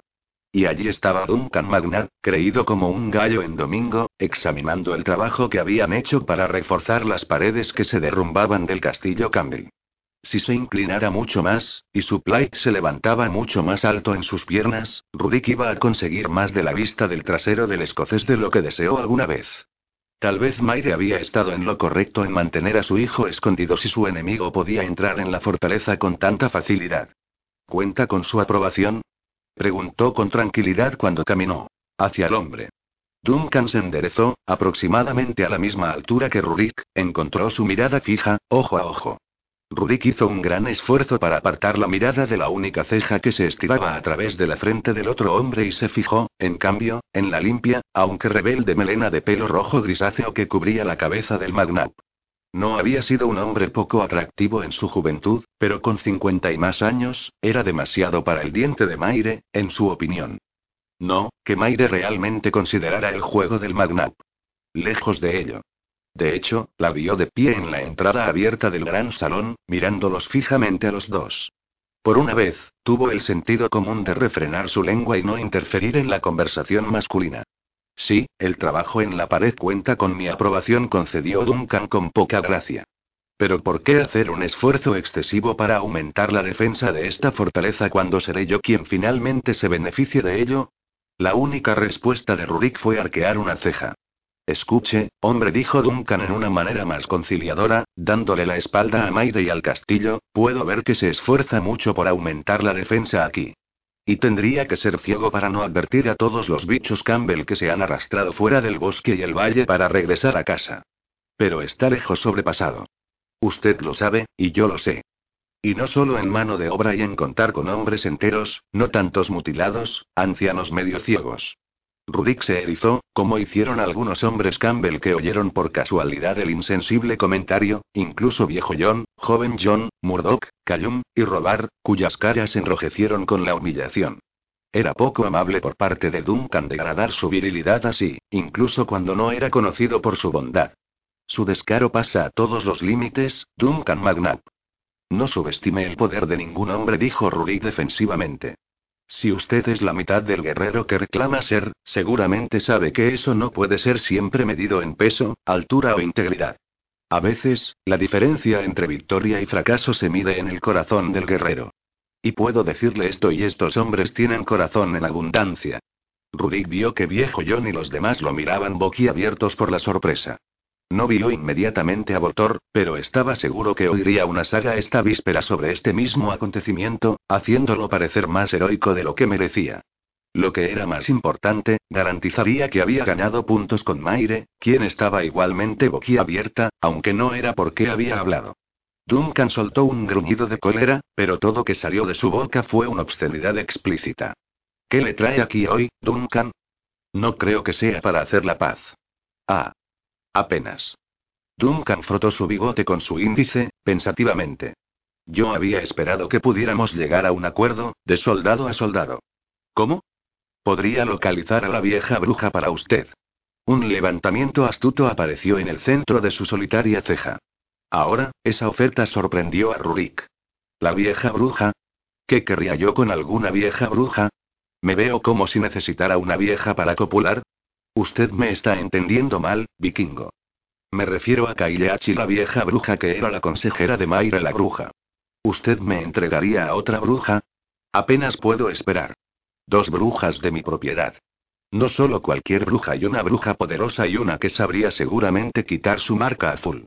Dice que Mayre no puede. No digo que no pueda, pero noto que su marca todavía está allí.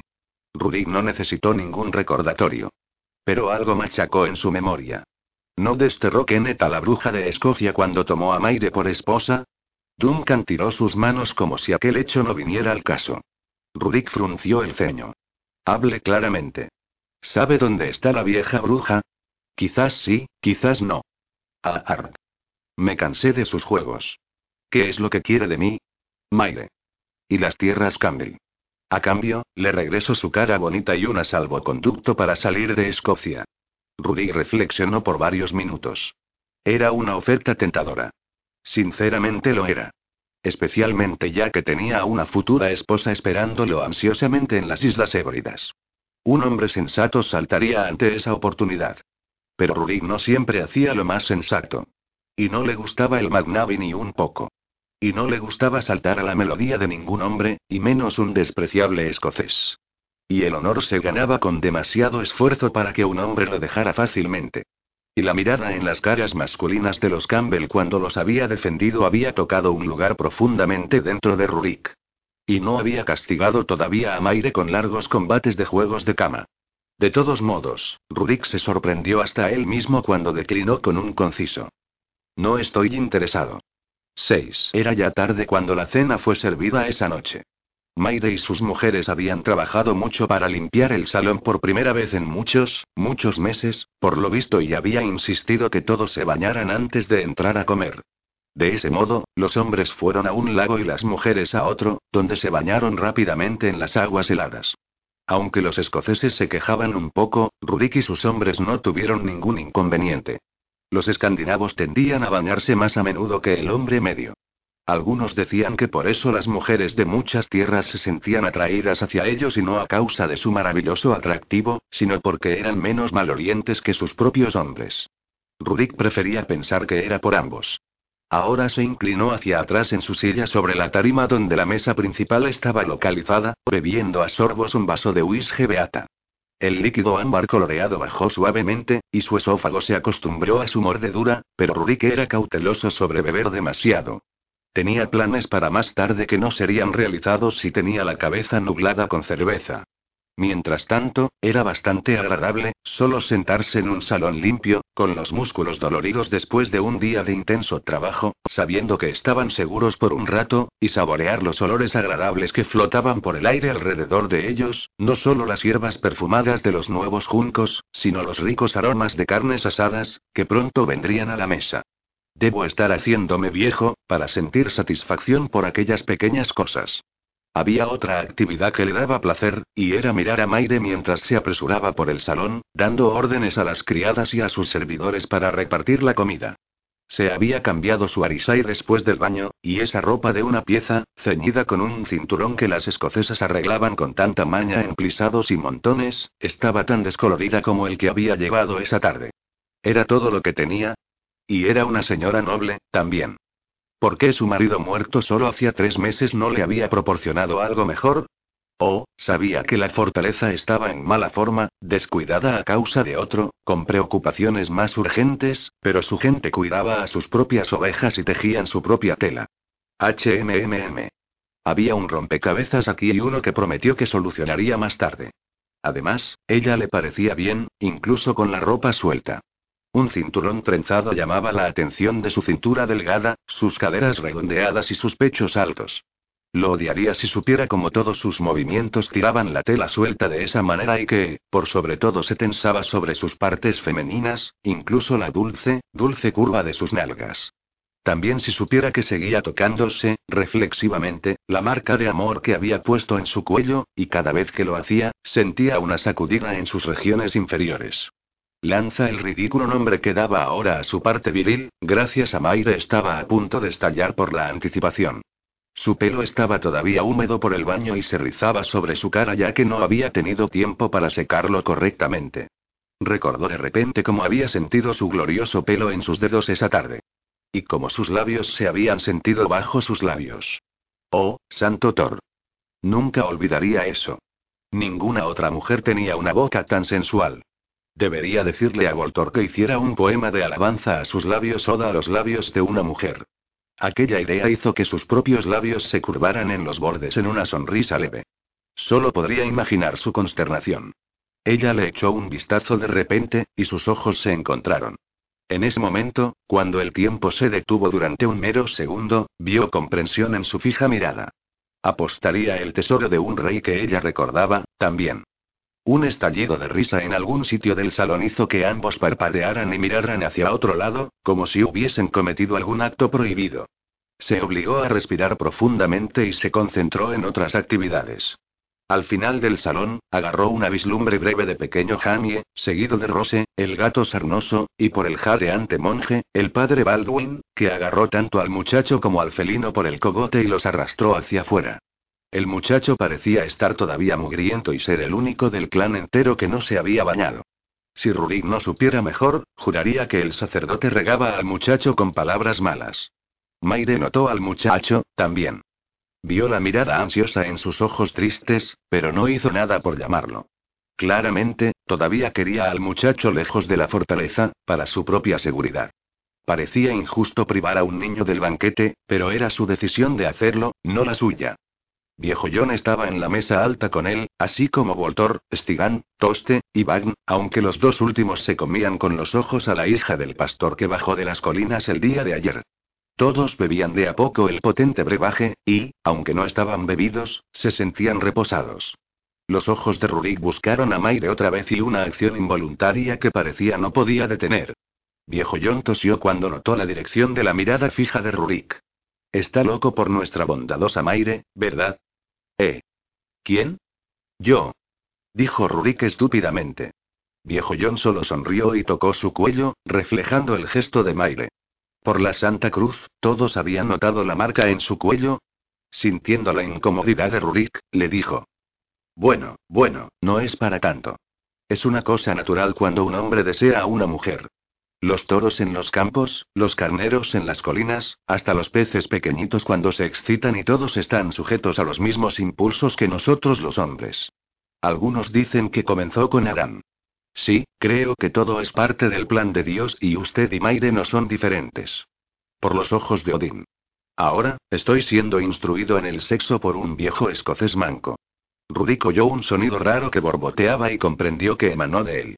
Maire me odia, indicó. Ningún corazón débil ganará a una bondadosa señora, expuso viejo John. Oh, Dios. Además, Maire merece un poco de buen trato por parte de un hombre. Divagó viejo John. Ha tenido poco de ello en su vida hasta ahora. Ahora, esa era una pequeña información que no había oído antes. ¿Qué significa? ¿No la trataron el padre y los hermanos bien? ¿O su marido? La lógica dice, que siendo la única muchacha en la familia del jefe, habría sido mimada como un animal doméstico cuidado en exceso. ¿Mimada? Ah. Su padre murió cuando era un poco más que una niña. Era una belleza para sus dos hermanos, pero no tenían tiempo para ella. Dos mujeres cada uno, tuvieron Don Aliangus. Las cuatro murieron en el parto y no quedó ningún niño vivo por parte de ellos. Don Aliangus no eran poco amables con Maire, exactamente y negligentes sería una mejor palabra. Por eso pasó tanto tiempo con la vieja bruja, Kailach. Rurik se encogió de hombros. La vida era difícil. Muchos hombres de muchas tierras trataban a sus mujeres así, aunque los amigos de Rurik no lo hacían, y consideraba sus hogares más agradables como resultado. ¿Y su marido? ¿No la apreció él, como los novios recién casados suelen hacer? Un. Kenneth trató a nuestro Maire a patadas. El hombre tenía una mala boca, y la golpeó de vez en cuando, lo hizo. Rurik se erizó con el ultraje. ¿La golpeó? ¿Cómo de mal? No tan mal. Muchas contusiones, ojos ennegrecidos y labios partidos, por supuesto, y por supuesto. Por supuesto. No hay ningún curso natural en eso. Pero ningún hueso roto y bien, excepto aquel tiempo que su brazo se rompió, pero afirmó que cayó rodando por la escalera. Estaba tratando sin duda de proteger a su marido de los miembros enfurecidos del clan, pero tuvimos que aceptar su palabra. Rurik apretó y aflojó sus puños varias veces para calmarse. Sabía que era bastante común que un hombre golpeara a su esposa, sobre todo si era provocado, pero sintió una furia salvaje en vista del maltrato de Maire. Pensé bien, Maire habló de su próximo matrimonio como una unión por amor. De todos modos, así es como lo recuerdo, aunque la última vez que nos encontramos fue hace cinco años. Viejo John sacudió su cabeza. Kenneth no era ciertamente un mal tipo antes de la boda y de la misma índole que su diabólico hermano mayor. Pero cambió. No solo en su actitud hacia Maire, sino hacia las tierras Campbell y nuestro clan entero, cuyo nombre había jurado tomar antes de la ceremonia. Algunas personas dijeron entonces que su amargura fue causada por y viejo John dejó de hablar, como si hubiese dicho demasiado. ¿Qué? insistió Rurik, luego lo fulminó con la mirada con el mensaje silencioso que mejor siguiera o afrontaría las consecuencias. Viejo John tomó un trago largo de su vaso y luego reveló. Algunos dijeron que hubo otro antes de él, si me comprende, y que Kenneth lo descubrió en la cama nupcial. El imen importa demasiado a los hombres, si me pregunta. El rumor fue que por la falta de imen, Kenneth se amargó y la castigó a partir de entonces, de un modo vil, cuando estaba de mal humor. Rudik tragó en seco. ¿Habían abusado de Maire debido a su asunto con él? En su país, las mujeres eran más libres. Oh, un imen era apreciado, cuando se estaba en otras tierras, sobre todo en la negociación del precio de novia, pero su falta no era por lo general un problema tan grande y excepto a veces en la unión de familias nobles. Ciertamente, eso no justificaba las palizas. Ahora, el adulterio era otro asunto. Había viajado a muchos países donde un marido tenía el derecho a hacer rapar la cabeza de su esposa por tal ofensa. En un caso, el hombre incluso había cortado la punta de la nariz de su esposa infiel pero daban por lo general a mujeres solas, y libres más margen. Por el amor de Freija. ¿Por qué no había dicho nada? Pero luego, inmediatamente se castigó cuando comprendió que, de un modo, lo hizo. Por eso lo había instado a llevarla con él, incluso por poco tiempo. Ella sabía cuáles serían las repercusiones. ¿Y cómo le había ayudado? Se había reído. Cerró sus ojos por un momento cuando la culpa lo abrumó. Toda su vida, desde que había sido un pequeño muchacho, golpeado y regañado por aquellos más grandes y más fuerte que él, se había esmerado para no comportarse de una manera parecida con los y más débiles, y ciertamente las mujeres. Y ahora tendría que vivir con el hecho que había causado que el mismo dolor fuera infligido a otra persona. ¿Cómo sería capaz de vivir con eso? ¿Cómo podría tener a Maire? Se aclaró de repente cuando una idea le vino espontáneamente. Poseía un valioso collar que había sido hecho especialmente por un joyero en la cuidad de Debbie después de una expedición de ámbar reciente al Báltico con su amigo, Tikir. Lo había querido como un regalo de novia para Teta, pero siempre podría encontrar algo más. Sí, reflexionó, sonriendo interiormente con satisfacción, podía imaginar la cadena de oro y el pendiente oval de ámbar contra su piel cremosa. Debería esperar probablemente hasta que estuviera desnuda antes de darle el regalo de agradecimiento. Definitivamente. Desnudo. No se preocupe por las viejas heridas. Maire sobrevivió bien a la broma. Viejo John le dijo acariciándole el antebrazo. Por lo visto, viejo John había entendido mal la consternación de Rurik. Pensaba que estaba disgustado por el abuso de una mujer. No sabía que era mucho más personal que eso. Además, nosotros los Canbells nos mantenemos unidos. Hicimos todo lo posible por protegerla de los arrebatos de Kenneth. Es sorprendente cuántos esconderijos hay en esta pequeña fortaleza. Sonrió abiertamente hacia Rurik cuando habló. De modo que, fue golpeada solo cuando fue agarrada desprevenida, dedujo, pareciéndose mucho a sí mismo. Pequeño consuelo, eso. Y había tenido su clan para protegerla, cuando podían, como él había tenido a Estigant. No se había dado cuenta que tenían tanto en común. Hay algo que quiero decirle, dijo viejo John entonces. Su cara enrojeció bajo sus mejillas arrugadas, y eso sorprendió a Rurik poderosamente. Viejo John no parecía ser un hombre que se avergonzara fácilmente. Rurik ladeó su cabeza con interés. Lo que usted dijo sobre nosotros los Canbellis hoy y cuando estaba hablándole al Magnavi bien, es una cosa buena y poderosa y digo por todos nosotros cuando digo que lo apreciamos, y no lo olvidaremos, jamás. No era nada, yo, comenzó a decir, pero viejo John levantó la mano vacilante. Ahora Rurik fue el que sintió que su cara enrojecía.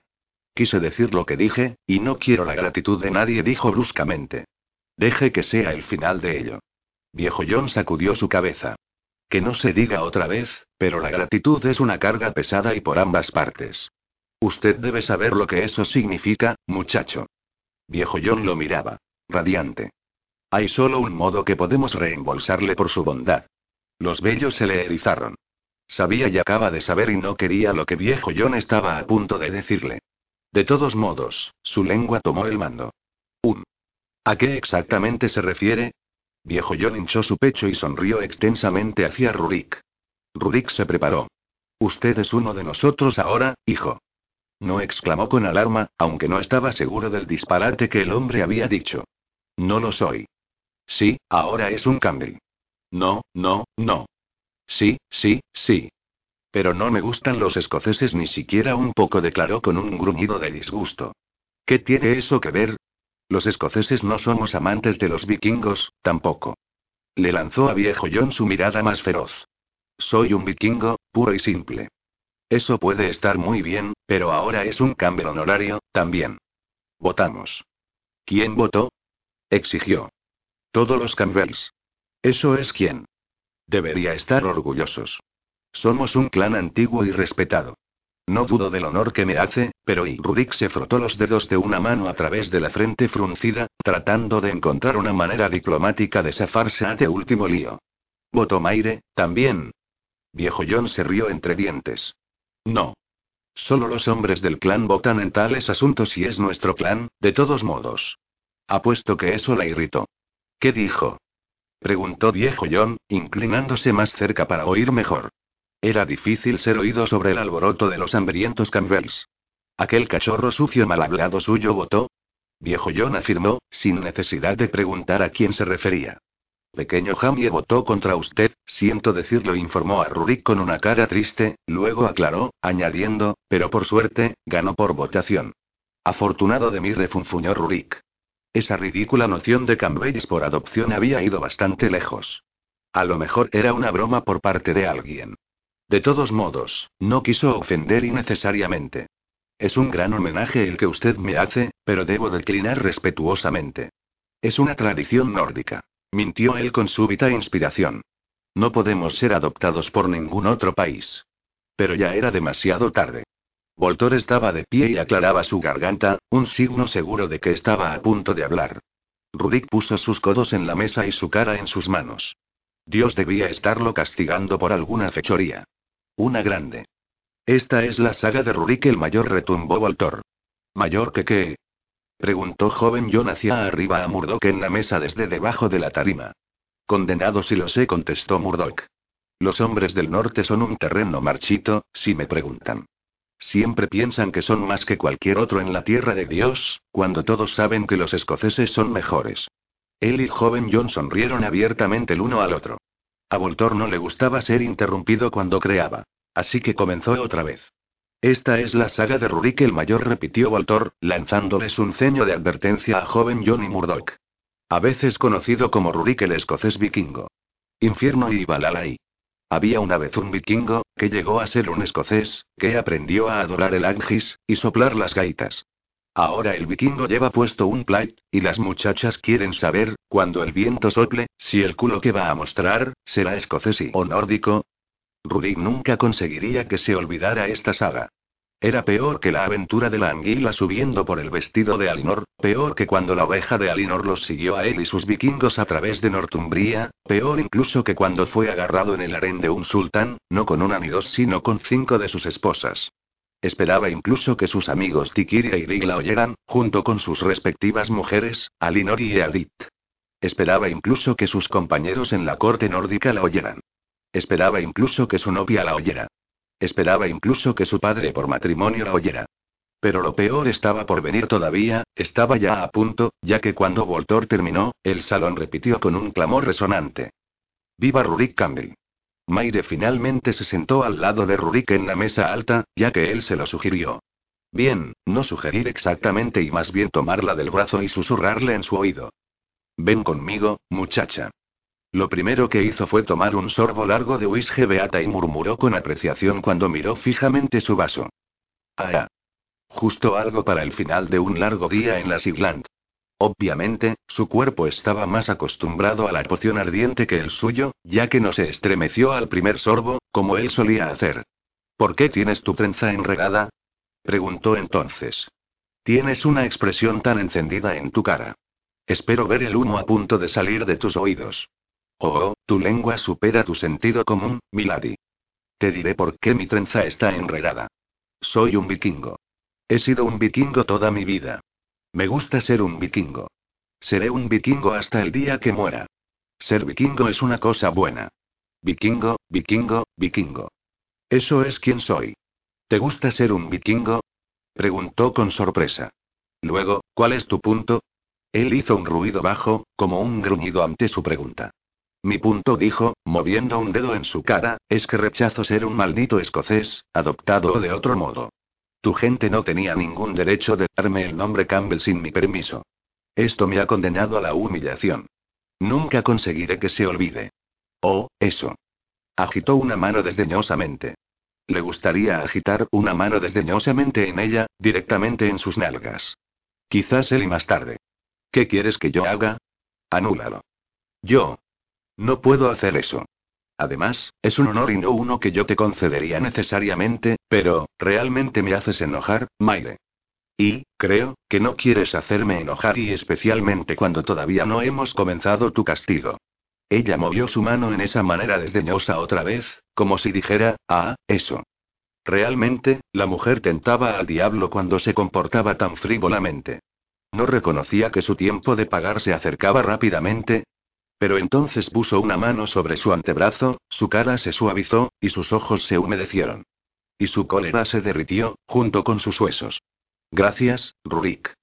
Él trató de volver a llamar su cólera, fue en vano. ¿Por qué? Se quejó. Hablaste a favor de los miembros de mi clan.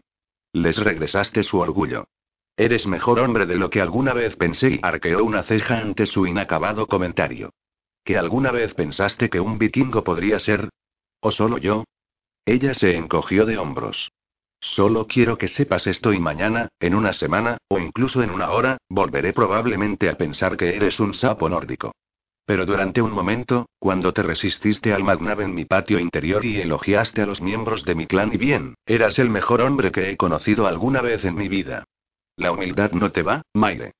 Aprécialo mientras dure, Vikingo respondió con una sonrisa decidida. Rurik aborreció y saboreó su elogio al mismo tiempo. Por las rodillas de Thor. Apenas podía hablar por el nudo en la garganta. De este modo, todo que dijo fue. Gracias. Pero después se relajó, le echó una mirada deliberadamente provocativa, y preguntó, ¿significa que me agradecerás de otras maneras más tarde? Ella se rió alegremente, un sonido melodioso de alegría espontánea, que hizo que su corazón se ampliara del modo más alarmante. Nunca te rindes, ¿verdad? Nunca dijo. Es la segunda mejor cosa de un vikingo. Ella se rió otra vez. ¿Y la primera mejor cosa? Ah, esa la averiguarás más tarde esta noche. Finalmente, finalmente, finalmente, el banquete estaba a punto de comenzar. Maire no podía recordar la última vez que habían tenido un banquete en Beinebreaga. De modo que, aunque personalmente no sintiera ninguna necesidad de tener uno ahora, era difícil negarle a su gente este pequeño placer. Su vida había sido tan horrible por tanto tiempo. Incluso un respiro temporal del peligro era un motivo para divertirse. No podía culparlos por querer honrar al guapo sapo a su lado, tampoco. Nadie había estado más sorprendido, o conmovido, que ella hoy cuando había traído de vuelta el orgullo a los miembros de su clan, con unas pocas palabras de elogio. Por supuesto, él exprimiría esa generosidad por todo lo que valía, como evidenciaban sus insinuaciones acerca de la noche por venir. Solo bromeaba, por supuesto. Lo esperaba.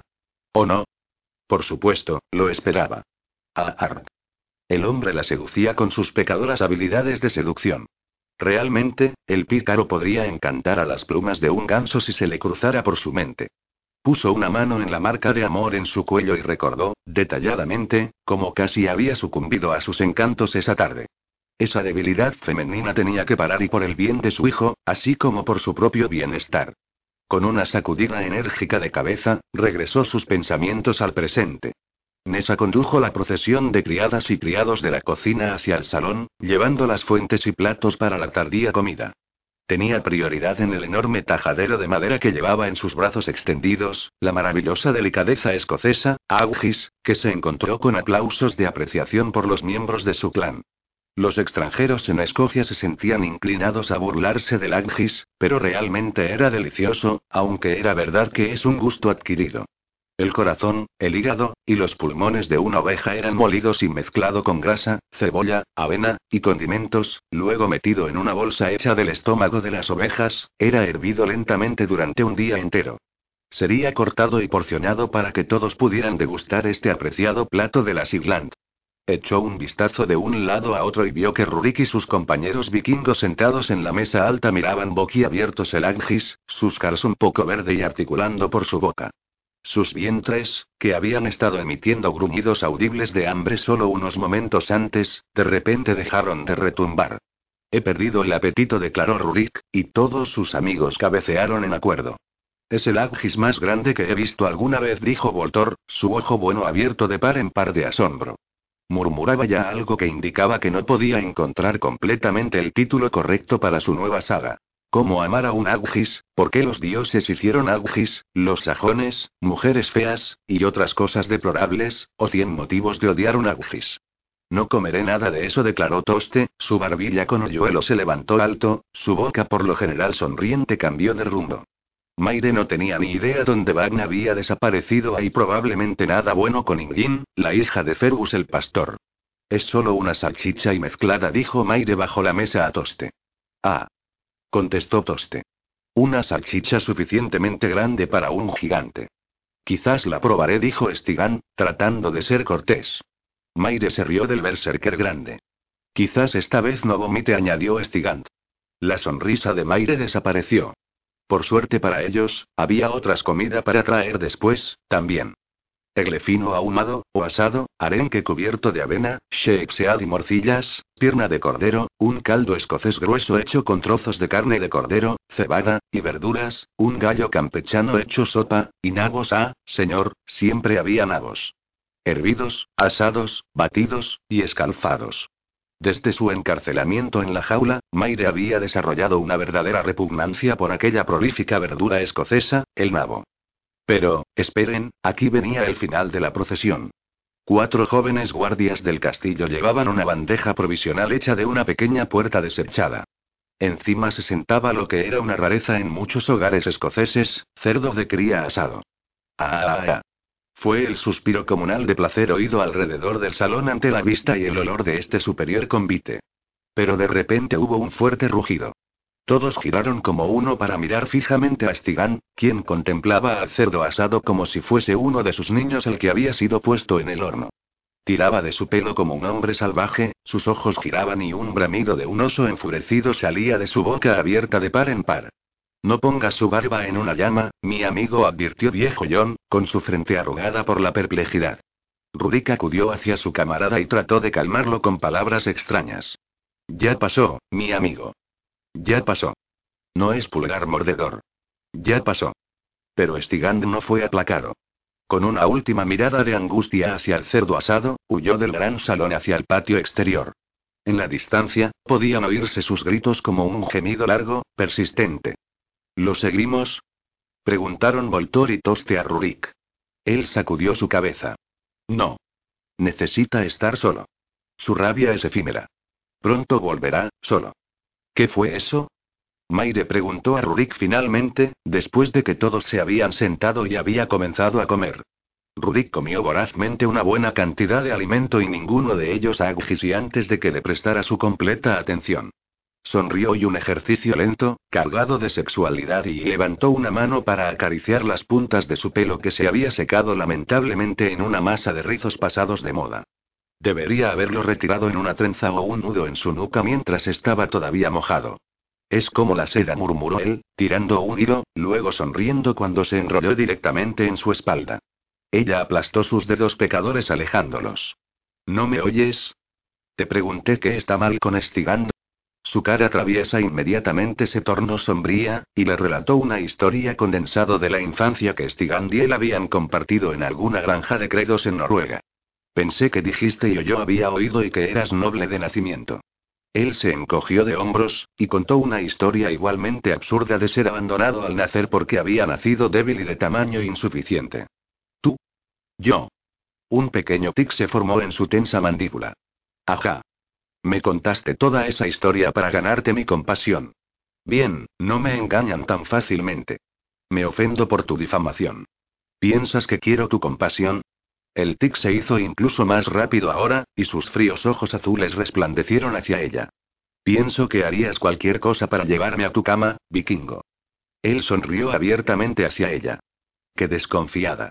Y controla tus manos errantes, o puedes perder un dedo o dos con mi puñal. Sacó su palma de su muslo superior, donde se había arrastrado de alguna manera, y señaló al pequeño cuchillo envainado en su cinturón.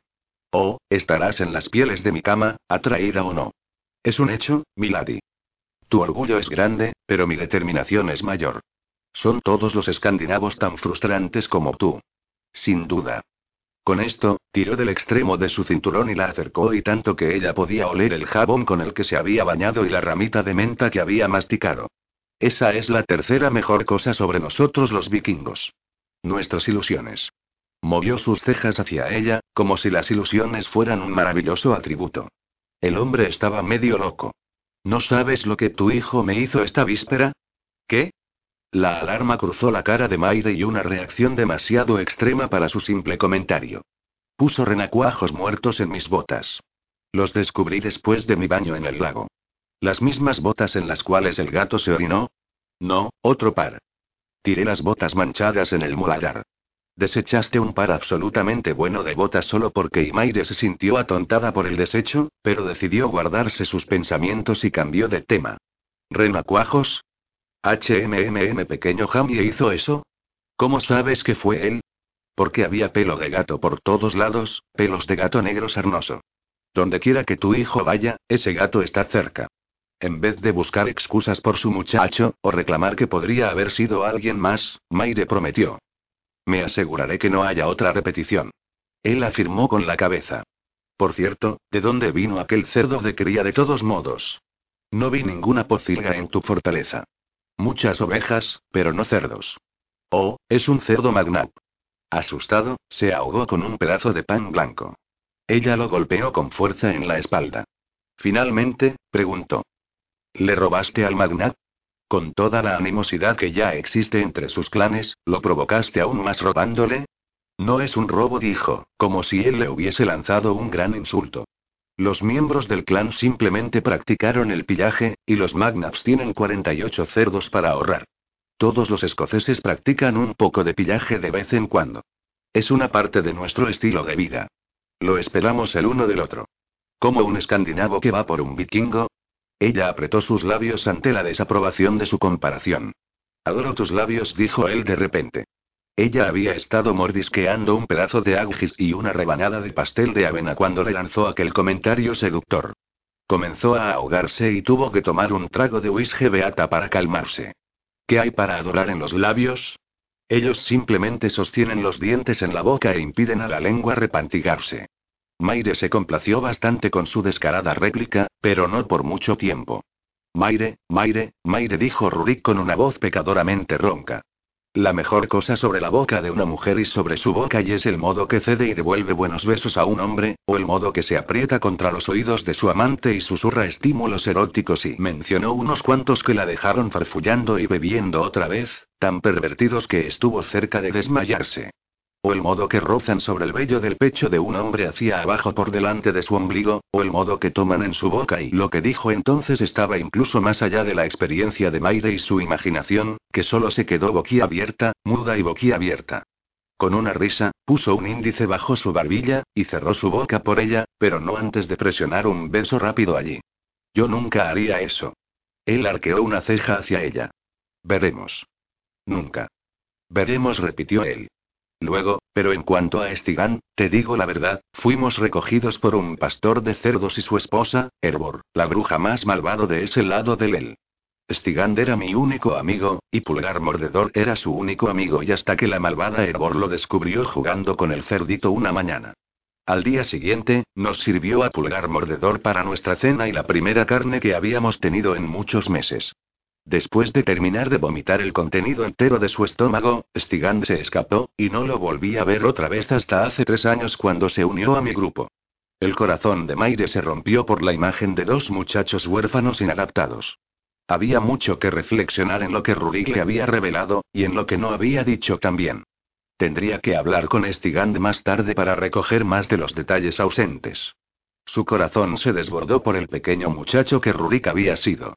Antes de que pudiera decir algo, sin embargo, hubo un grito ahogado detrás de ella, y comprendió que Nessa había estado escuchando a escondidas su conversación. Dejó caer los tajaderos sucios que había estado juntando y gritó. Oh, qué pobre hombre, pobre. De pequeñito ha sufrido tanto. Maire creyó que se refería a Rurik y se preparó para su enojada reacción ante cualquier signo de compasión. Pero pronto se hizo claro que no era Rurik, sino Estigan, quien había conmovido a Nessa, porque ya avanzaba a través del salón, cacareando y TSK TSK, y hacia el patio exterior para consolar al berserker. Rurik la miró. Ella lo miró. Entonces ambos se echaron a reír. Dios ayude a la pobre Nessa si trata de acercarse a Estigand en una de sus rabietas. Es capaz de cortarle la cabeza. ¿Debería ir a ayudarla? Maire sacudió su cabeza. El vikingo no conocía a Nessa cuando sus sensibilidades interiores habían sido ultrajadas. Dios ayude al berserker.